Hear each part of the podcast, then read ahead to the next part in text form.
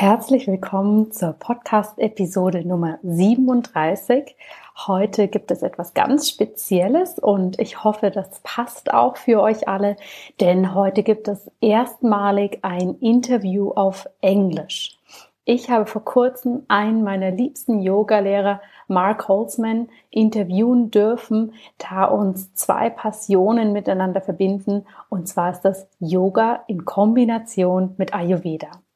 Mark Holtzman lebt in den USA und teilweise auch in Italien und praktiziert und lehrt Yoga schon seit mehreren Jahrzehnten.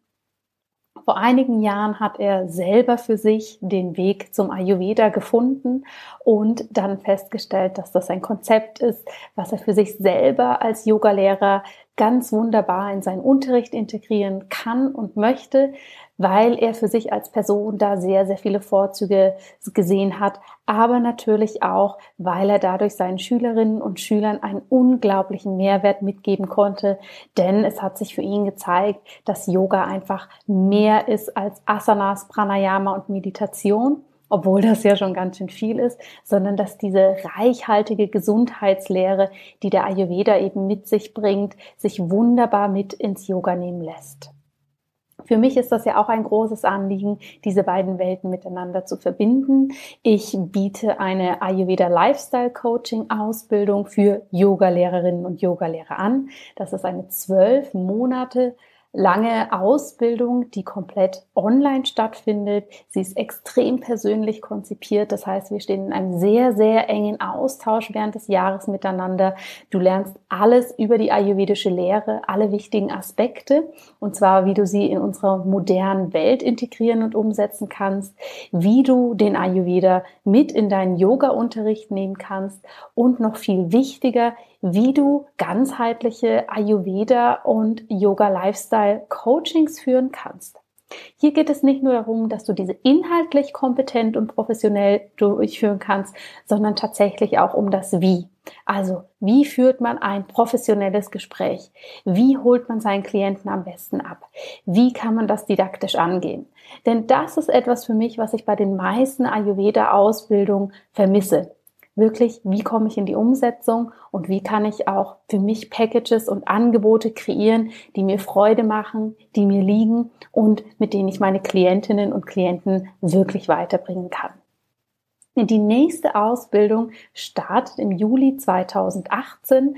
Es sind insgesamt 35 Plätze und mehr als die Hälfte der Plätze ist schon ähm, ja gebucht von ganz ganz spannenden und tollen Yogalehrerinnen und Yogalehrer.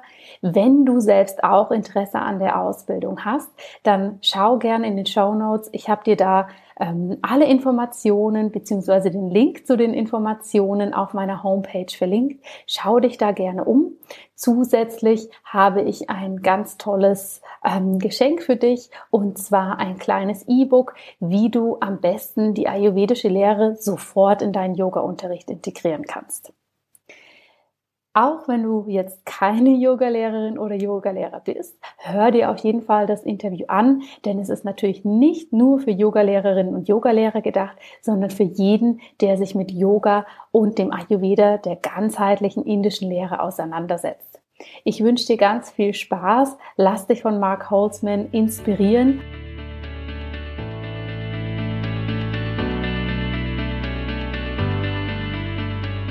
Hallo und herzlich willkommen bei In Good Health, deinem Podcast für einfach gesundes Leben mit Dr. Jana Scharfenberg.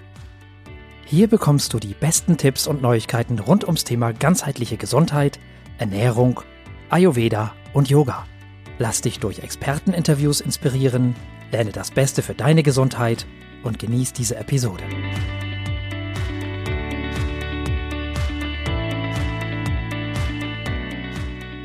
All right. So, hello, everyone. I'm so, so honored to have such a special interview guest today. He's one of my very favorite teachers. Mm. And I just said that to him that I'm, you know, I have the feeling that he's always in my living room because he's a, a popular teacher on YogaGlo. So, we have the honor to have them him here in Europe as well. It's Marc Holzman. And I want to say hi to you and I'm so grateful that you're here today. Thank you, Jana. I'm delighted and honored that you um, that we can have this conversation. Whenever yeah. there's a conversation about yoga or Ayurveda, I'm like, sign me up. I am ready for that conversation because I feel like it's part of uh, my dharma, your dharma, yes. to um, to just to spread the word. Yes, exactly. And this is why I was so uh, happy when you said yes to this interview because you know there are not so many teachers out there who combine yoga and Ayurveda. Um, but before we get into that, could you please introduce yourself um, to our audience because maybe there's you know a very little chance that a few people don't know you. Who are these people? I don't know, but maybe one or two. Absolutely.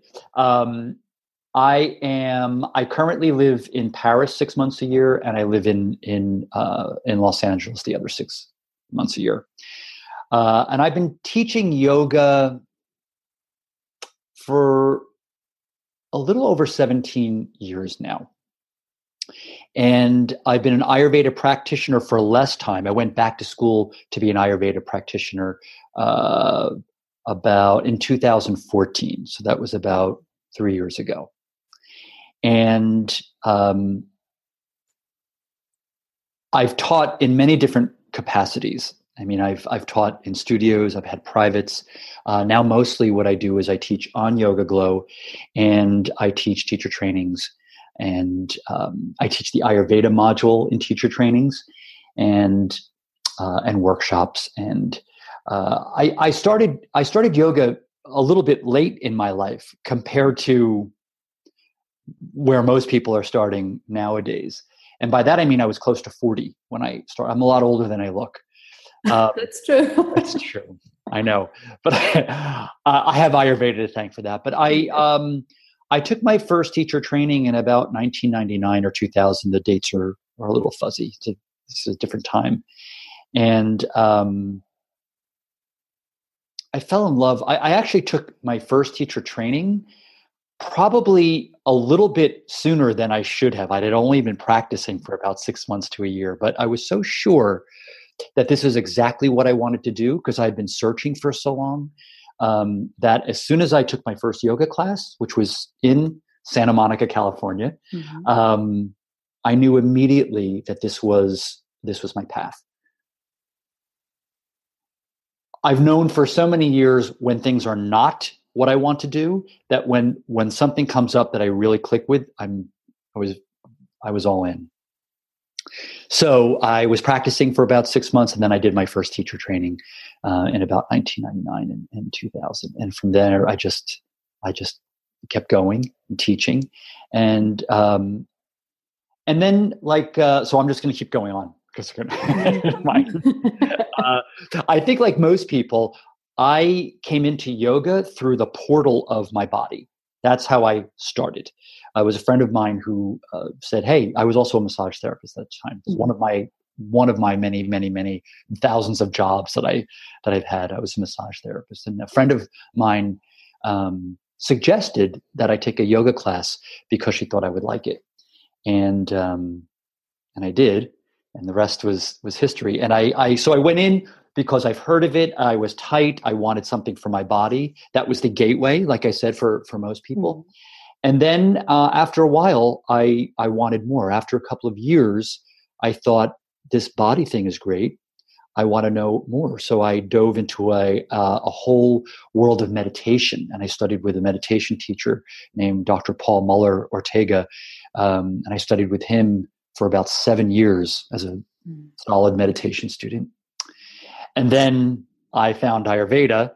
Um, mostly through again through the body but also because and i say this to all my students um, you know when you start yoga you should you know stick around stick around long enough because when you stick around long enough your curiosity begins to open beyond the body and um, unfortunately i was diagnosed with a, uh, a, a congenital heart uh, disease a heart problem i had a, something wrong with my mitral valve and uh, this was when I was 47, 46, it's about 10 years ago. oh, I'm aging myself.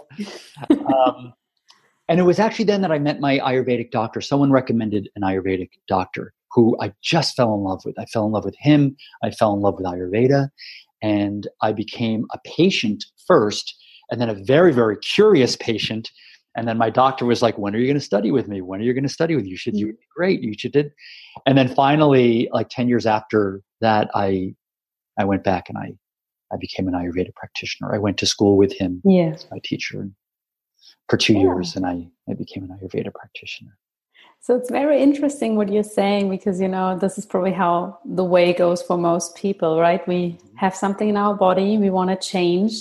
We try to do the easy way. Ah, okay, yoga. We move our body somehow, and people say it gets better, and then, as you said, this is just the door where we enter through, and then we find other things. So, how was it for you? You described already how Ayurveda found you, or you found Ayurveda, however you want to put that. Mm-hmm. Um, was it for you immediately that you had a link between yoga and Ayurveda, or was it more, oh, okay, I have a heart disease, I need, you know, holistic health to help me? And did you discover the link to yoga afterwards, or how? Which was the road for you? That's a great question. I think I think I understood the link early on because I'd already been teaching for so long. Mm-hmm. And Ayurveda, as a, I mean, as a yoga, as just a hatha yoga teacher, a yoga practitioner, um, Ayurveda has always been, even if it was in the peripheral, you know, a periphery of my mind, I was always aware of Ayurveda. But but it's a great question because at first, before I studied Ayurveda formally, I had this interest in Ayurveda and it seemed like something other than. It seemed like mm-hmm. something different. Uh, like, oh, um, I remember there was an Ayurveda doctor who came in. God, I was only been I had only been doing hatha yoga for two years, and it was an, a workshop that this guy did.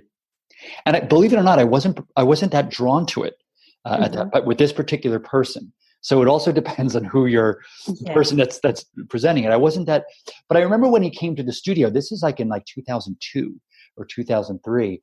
Um, it seemed like this this thing from from another system was coming to our studio, like this body of knowledge. And it's like, oh, here's an Ayurveda workshop that felt so separate. Yeah. And, right. It's like, what's Ayurveda? People are like, you know, um, do we move in this workshop? yeah, exactly. Should I wear shorts? Yeah. um, uh, that's very funny.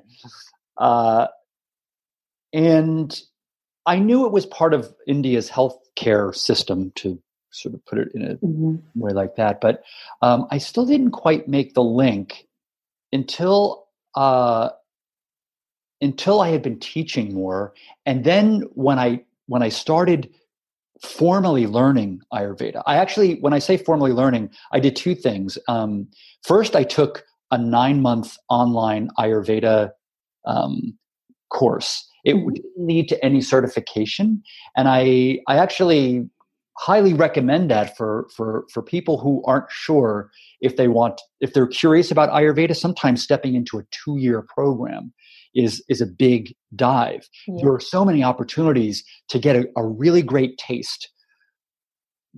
Hopefully more than just a weekend, but there's like three yes. month programs, there's nine month programs. The one I did was a nine month, and it really I was like, wow. For some people, that was enough.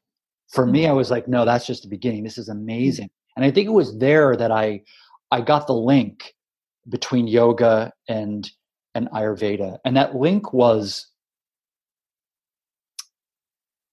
that where hatha yoga is greatly concerned with alignment on your mat, Ayurveda was about alignment in the kitchen, alignment in the bathroom, alignment in the bedroom, in the sleep, how you sleep. It was alignment everywhere. And I, I even looked at my my um, my own health, and I felt good, but I wanted to feel great.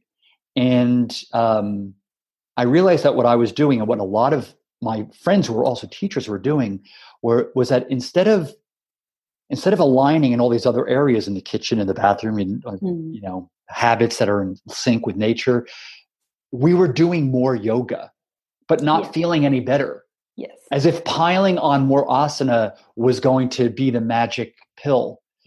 Um, and and so it was only when I started my two year program and really started to practice Ayurveda daily, and that means uh, doing Ayurvedic habits throughout the day, getting up at a certain hour, getting up Mm-hmm. early enough before dawn, drinking water, scraping my tongue, doing breath body movements, uh, meditating, and then eating my biggest meal in the middle of the day when the Agni is the highest. When I started to do this, I felt amazing. Mhm. I felt really, really amazing. And um, so that's when I, I think I was when I really took my two year. Uh, I knew about it peripherally as a as a yoga Mhm. teacher, and then when I took my course, I was like, oh my god, it's these are sister sciences. You can't you can't separate them. They're not separated in India. When they came over to the West, because in the West we like to divvy and divide things up, Mhm. they became all these things become separate and um, and of course hatha yoga came first i mean it traveled here 1st Mhm. and it got it has more of an exalted privileged position Yeah. um, and i was also as i teach it in in teacher trainings i come to understand that um, when i was doing my ayurveda certification i had to take hatha yoga as part of the two year program. Mhm. It's mandatory because as an Ayurveda practitioner, we have to give yoga as a prescription in some cases, Mhm. yoga poses or pranayama. Um, I didn't really have to take that course. I was like, okay, I'll sit through this, but I can actually teach it. Yeah. I'll take it. I'll be a Yeah. sport. Um, but yoga teacher trainings don't necessarily always include Ayurveda. Mhm. So I'm very happy when I'm invited to teach Ayurveda uh, in a teacher training because we're a part of each other's pie, the pieces Yeah. of each other's pie. You cannot see it separate, right? I mean, it No. belongs together. And it's interesting what you're saying because for me, it was like the other way around. I was first drawn to Ayurveda and I did my Ayurvedic training as a doctor. Mhm. And then I was um, introduced to yoga in that. You know, as you said, oh no, I don't need that training anymore. For me, it was more like, hmm, what is this? Is Ah, it like Tai Chi or what is it? so um, I kind of found the link the other way. And then Mm. when I then I got so interested in yoga that I started, you know, to do more yoga by myself, and then eventually I took a teacher training as well. And then I was kind of this, you know, weird teacher who was offering classes and always, of course, doing yoga poses, but always sneaking in these Ayurvedic tidbits. and sometimes in yoga schools, this is also a few years ago, they were like, but do movement, okay? Don't, you know, talk too much about health. exactly. this kind of changed. I have the feeling over the years, you know, it's um it's coming closer together. Mhm. Um, and also students are expecting more from their yoga teachers. You know, it's not like we we as yoga teachers are fitness instructors which stand in the front and you know do a little show on how to move the body and that's it and after 90, 90 minutes everybody's going home it's like we are also there to provide health tips um, and exactly. right? I have the feeling there's a huge shift happening in the yoga scene. How did you experience that when you started um, to incorporate Ayurveda in your um, general teaching? How did your students react? That's a that's also a great question um, because in in that leap, it was also for me a change of identity, which was a little scary for me because I have only known before that um, teaching hatha yoga and meditation, and my identity was linked to that not only within myself, but that's how I was recognized throughout the world when I'm teaching. It's like, oh, Marc is is the hatha yoga teacher. Yeah. And um, when I started teaching uh, uh, only Ayurveda, because I do both, I do mix the two as well, Mm. depending on the studio. It was a it was a very big leap for me, even just to stand in front of a classroom and talk about Ayurveda for three hours versus teaching asana. Yeah. Um, I wasn't used to it. It made me very, very nervous. I still get a little, I still get a little nervous Mm. when I do it. I always make this this this joke that when when you're teaching asana, um, the students many of the times have their head down in like downward facing dog or they're doing some kind of pose and in those moments the teacher can kind of recompose themselves and have an intimate moment of silence within themselves True. whereas when you have people just watching you for an entire three hours you have to know your stuff That's You know your true. stuff. You know, like, i was like so even the dynamic of teaching was was a little startling for me um, and I'll teach only Ayurveda at teacher trainings if I'm brought in to do that. Um, but what I started to do is when I teach a three hour workshop now, I'll talk about Ayurveda for an hour, Mhm. some aspect of Ayurveda, and then I'll do movement for, for an hour and a half or, or two hours. And I'll use the talk the first hour of the Ayurveda lecture, and I will infuse it, that particular lesson, into the yoga poses. So in one way, we get the mind engaged with Ayurveda, and then I can I can move them through uh, an embodied practice to feel it. Um, so that's somewhere in some way I've come into the middle there. I haven't completely given up asana. Um, although to be really, really honest, this is a big admission here. I don't know how long I'll be teaching asana. Um, even after, as I approach the 20 year mark, I think to myself, I don't know how many more downward facing dogs I can teach. We all evolve. Yes. Evolve. And I still love to teach it. I mean, I do love to incorporate movement because it brings a certain dimension to a, a workshop or a class. But as students move from the body and open up with curiosity, so does a teacher. Mhm. Uh, so as I started to teach, it was also through the body, and and now my curiosity is such that um, asana is important, but it it always for me now takes a back seat to for a bigger message. Mhm. So so that's what I'm doing now. It's sometimes so it's sort of half Ayurveda and half asana, and then at some point it might be maybe all I do is teach Ayurveda or whatever else evolves from there Mhm. because we're always we're always evolving. Yeah. And you know, I mean, I attend a few attended already a few of your workshops and I really like it. For example, the last one I went to was about Agni. So Mhm. digestive fire. And it's really nice to see, you know, when you first get the theory, aha, where is my Agni? What is it doing? How can I support it?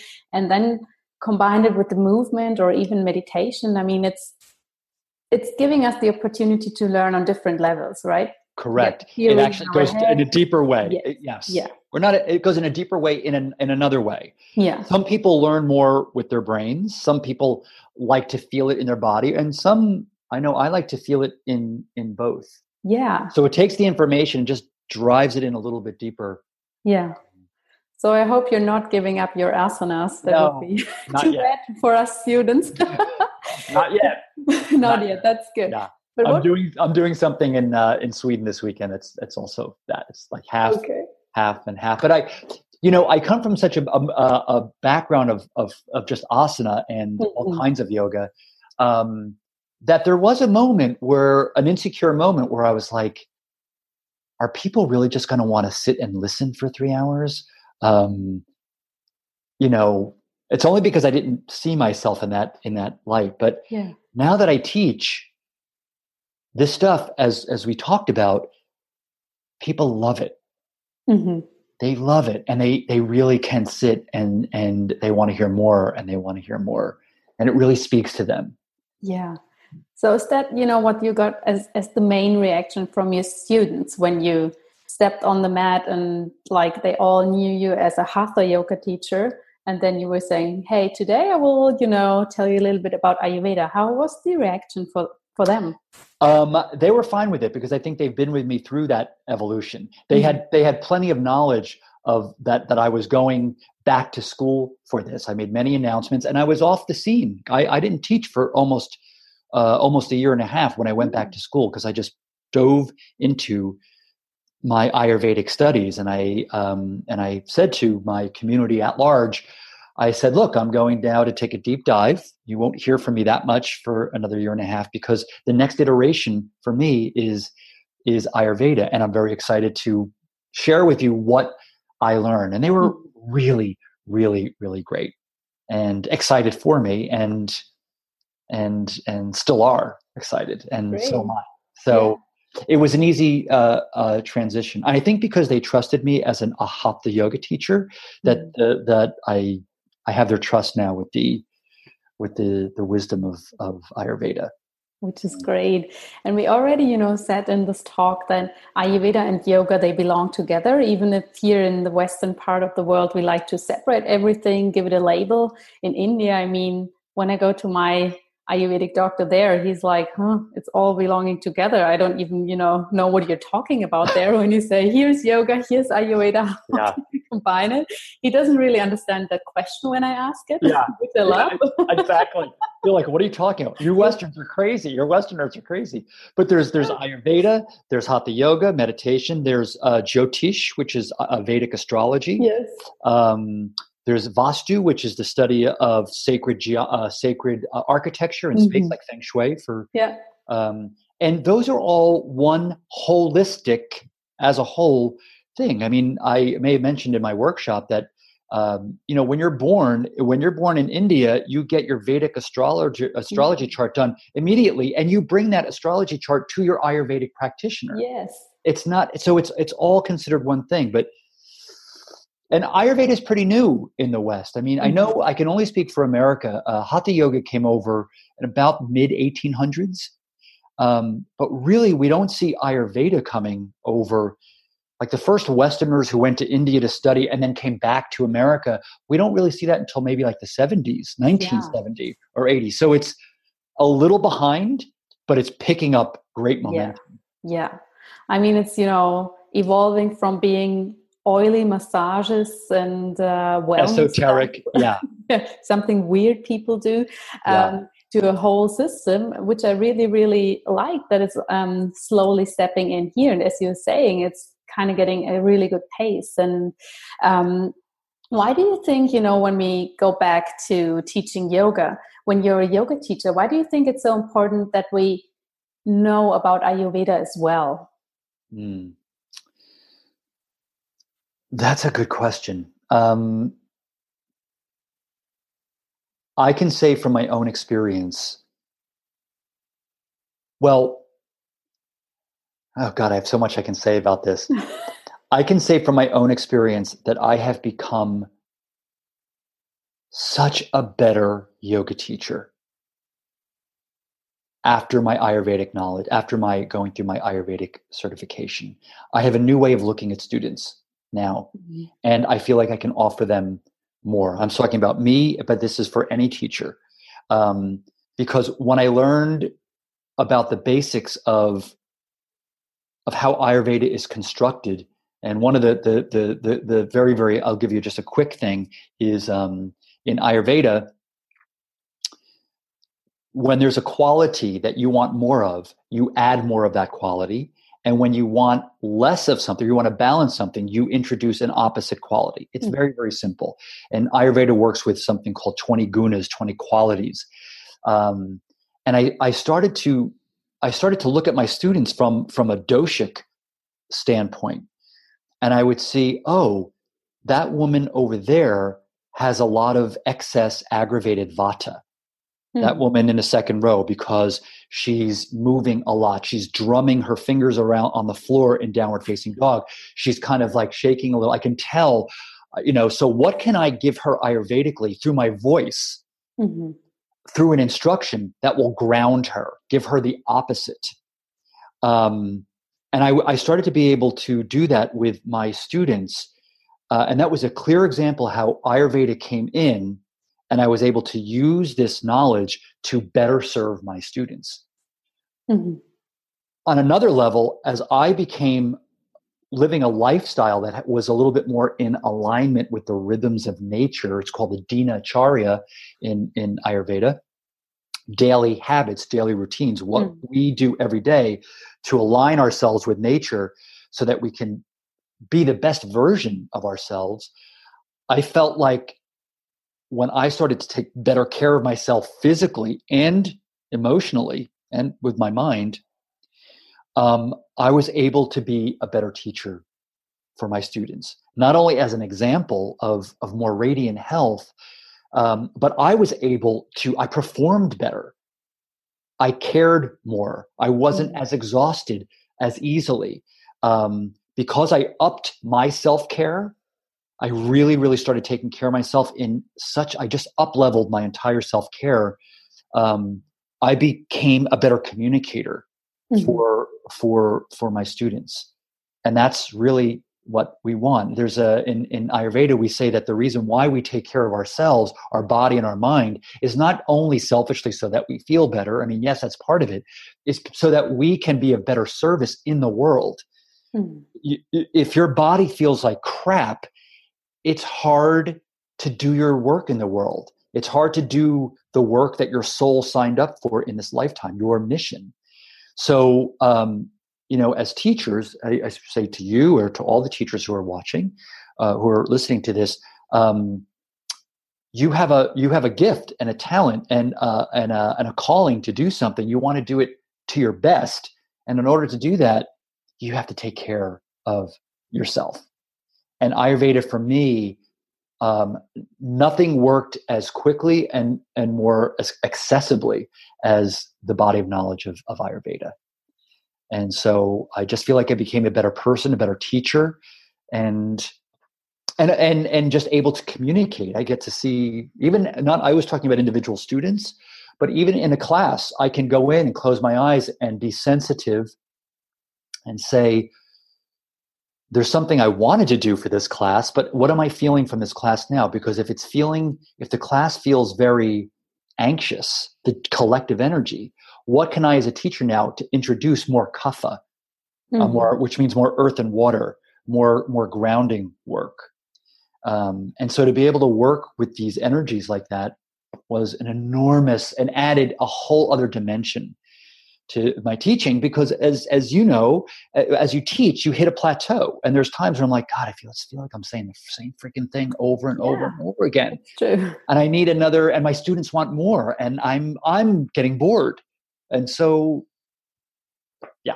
Yeah. And it's also not very satisfying you know when you know oh i have five classes this week and in this one i will do five sun salutations. In the next one i will do kind of this program you know i think every yoga teacher is having at least one sequence in the back of their head. They can like always do like this. But when you're more on this ayurvedic mo- modus as you said you kind of can really pick the vibes and you know oh, okay in the morning we need just something else than in the evening and Correct. also nicely explaining, you know, uh, for every new teacher, probably you have this one student in class who's there in downward dog, like with the fingers you just explained. And the first thought that's probably hitting in your head is like, she doesn't like my class. But when you know, oh, okay, there's a lot of vata energy. Yeah. How can I support this woman? Yeah. Exactly. It's just a total different vibe for yourself. It is. Yeah. It, uh, completely. And that's exactly right. It's like how it, first of all, it doesn't make it so personal for the teacher. And I always yeah. say to new teachers, if you ever feel nervous about teaching, because I know a lot of new teachers often listen, even seasoned teachers get nervous when I get in front of certain groups. And there's a lot of them. I'm like, who? One of the things I do is I put it right back as what you said, right back on the student. What can I mm-hmm. give them? Yes. What can I? What? How can I serve the student? Yeah. Um, because it, it, it, what do they need at this moment? Because it takes all the pressure off you as a teacher and it puts it on them, yeah. on the student. Like, how, what do they need? How can I serve? And, Absolutely. And you can never go wrong. You can, even if you forget a sequence, if you forget to do the left side in Trikonasana, if you Doesn't matter. focusing on well, how can I be of service to these students? Yeah. You can never be wrong. It's yeah. Such thing. It's true. Oh, I love that, you know, that we can offer so much more for our students. That's just perfect. And I think that's in the bottom of the heart what every yoga teacher wants, you know. Exactly. And and as as as as, as teachers evolve, I'm speaking from my own experience, but I think it's a universal experience. Um, I wasn't satisfied anymore just teaching hatha yoga. I felt like I needed to evolve.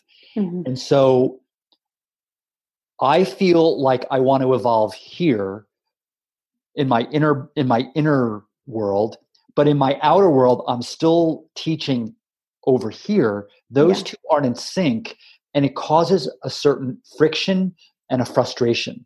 Mm-hmm. And that's I, I I have to I have to do what I'm feeling. Otherwise, it doesn't work for yeah. me. And so when I start to feel like uh, my evolution is going here, but I'm remaining here in my in my work, mm-hmm. then it just doesn't feel great. And so there's this hopefully steady for everybody a steady yeah. evolution. keep the balance as well, right? keep the balance. Yeah. keep the balance. And it's yeah. uh, and the, the yoga world is is crowded now. It's not it's a different scene than when I started in 2000. Yeah. and this is something, you know, I want to talk about with you because as we all love to teach yoga and uh, you as well are involved in so many teacher trainings. I mean, um, the business side of yoga, you know, this is something people don't really like to talk about, but I think it's also important.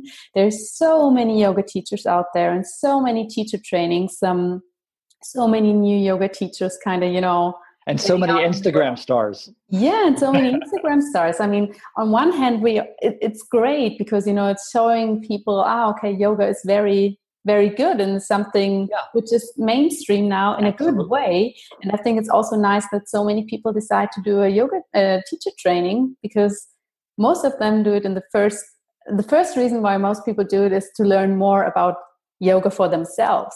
Yes. But I think it's also, you know, important to think about that it's not that easy to to be a yoga teacher full time to earn mm-hmm. enough money from it yeah mm-hmm. and to really offer the service you want to offer but on the other hand gaining enough money and i think um, ayurveda can be also a very good thing here to to deepen the knowledge and to mm-hmm. have something that is a bit more unique right yes your um, opinion on that can be you know beside all the personal things we said and about the um yeah the, the personal involvement is ayurveda also something that can help you um, with the business side of your yoga absolutely i have a uh, you know just if we're going to talk about dollars or mm-hmm. euros or i have a whole separate thing that i do online uh, an online course that i i developed for up uh, for Ayurveda habit care. Um, I think the distinction that we always want to make is that um, that the desire to study Ayurveda would first come from a desire to be of of deep service. Yeah. Right. That's first because if you it, it, it will always be a little weird if you start with money and be like, huh, maybe I can earn some extra money if I did it. So so the intention, the sankalpa, the foundation for why you want to do it really plays an important um, role. But yes, practically speaking, it becomes another it becomes another thing that you can offer that can be and and the, the money thing is is tricky, but it's uh, I'm not embarrassed to talk about money. We talk about the the you know yoga has something uh, uh called the four purusharthas or the the four uh, aims for happiness, the four goals of life. Mm-hmm. Dharma, Artha, Kama, and Moksha. Dharma, we just talked about your work in the world, but mm-hmm. the second one that is clearly out there in the in the texts, Artha means your prosperity, your livelihood, the money that you make. In this case, mm-hmm. um, and it's part of our lives. And this whole idea of making money is so that, and it's the same thing with the health that I was talking about, because we need comfortable lives to be able to do our work in the world. So it's always going to funnel back up to dharma. Mm-hmm. Right there's a there's a there's a, step. So you know, making oodles of money that's okay too. It's a it's more about what you're doing with it and um, and how you're making it. Uh, it's either if it if it's bringing you closer to better serving your work in the world, then absolutely. Mm-hmm. Um, you know artha means you know having enough money to buy a business suit so when you go on interviews you can or a computer like we're yeah. doing right here yeah. so that we can um and so earning a proper living and, and feeling safe and comfortable in a in a home so that you can do your work in the world is is really important and it's it's tricky business with with yoga i i started i i feel very fortunate in some way because i started a long time ago so i've I've had many years before the current explosion uh, mm-hmm. to build a you know a, a student base and yoga Yeah. glow and um and yoga changes a little bit when you have to earn your money from it Yes, it doesn't- does. it can get you know and i know teachers who run around town and teach 26 classes in a week and it's like oof. yeah, it's crazy. um but but uh, to get back to your original question uh, yes ayurveda becomes another way uh, for you to to be more marketable as as weird as that sounds Mhm. um, but it is and people and people need ayurveda wisdom they need Yeah. coaching they need counseling Yeah.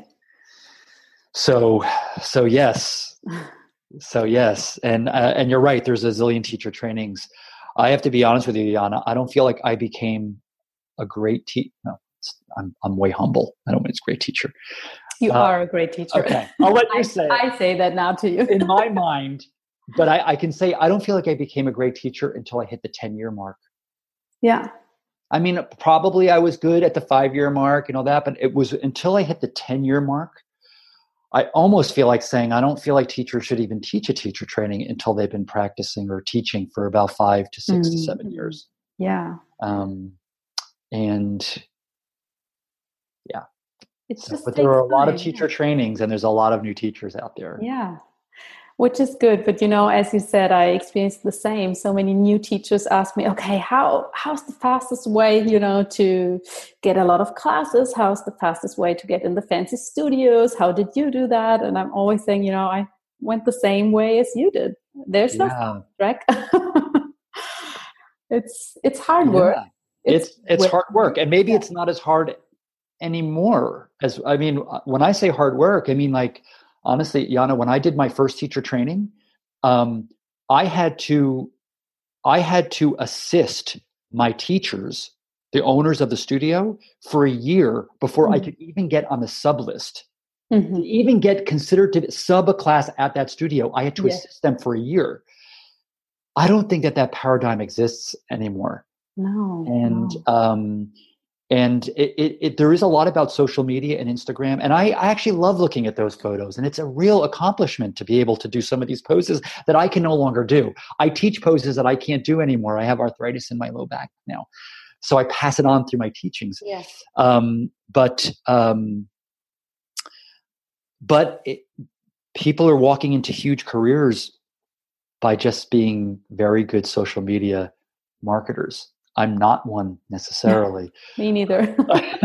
but you can if you know how to work the system people are doing it yeah. um, but I, and that's okay too if you if you really do the work if you do the Yes. studying Yes. and i always say spend less time marketing and more time learning and learning and never ever ever ever ever stop learning Yes. Yes. ever And this is where Ayurveda is giving us, you know, a huge chance at the moment to learn for ourselves, to learn for our students, yes to learn for our business, yeah, to Yes. kind of make it a round picture. Do you have any tips, you know, for yoga teachers who are listening or watching now? Um, how can how's the easiest way to start? What would you say? I mean, obviously going to your workshops. yes my workshops um, you mean how to start um, how to st- you're talking about students who want to start to get in touch with Ayurveda or yoga teachers who want to, you know, who are now um, yeah curious about what Ayurveda is. How to how's the best way or the easiest way to get in touch with it? Yes.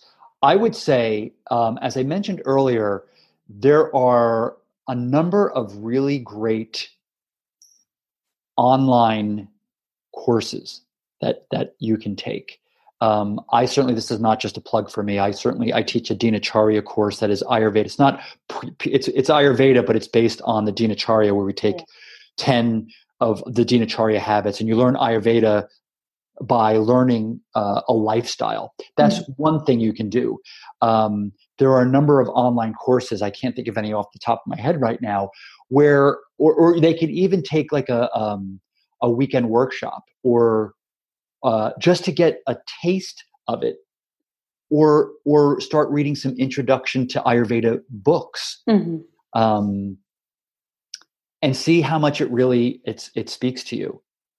One of the things, and I still do this now, is that I'll go to some of the great Ayurveda schools, and you'll have to see where they are close to you. Like, and and some of those schools, uh, the teachers, the faculty, um, they'll offer like weekend retreats, Ayurvedic retreats, or something mm-hmm. like something like that. Um, I do that in in the states. I have with my Ayurvedic teacher. We'll do like a weekend retreat together. My Ayurvedic teacher, and he'll teach Ayurveda and cooking, mm-hmm. and we'll, we'll, cook all the food, and I'll teach a little Ayurveda because he's really the master, and I'll do a little yoga on the side for the people. But things like that, uh, to just instead of just going to yoga uh, work uh, retreats or workshops, go online to some of these Ayurvedic colleges, like in, in we have the, the Ayurvedic college, the, the, big one in, in Albuquerque in, in the States. And the, mm-hmm. the, creator is one of the, he's the highest esteemed Ayurveda teacher who uh, is, um, his name is Vasant Lad. Mm-hmm. You can, I mean, you can just like click on his name and he does like weekend workshops for everybody or like big retreats or seminars.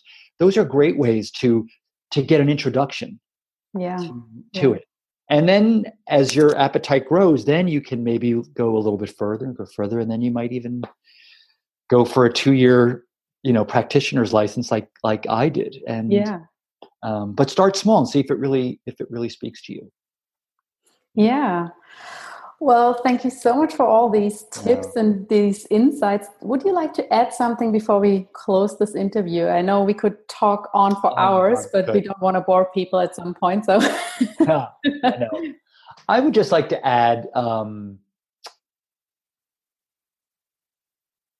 I would just like to say, for whether you're a teacher or you're student, I, feel like one of the tips I can give to being a really good teacher no matter where you are in your path, is to just teach from exactly where you are, to teach from your own heart and from your own experience.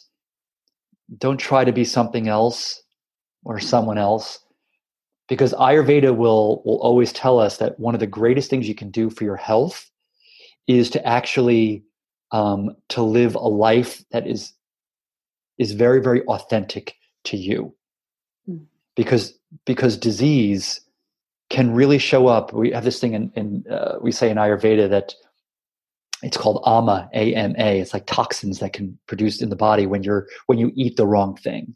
For example, you produce these.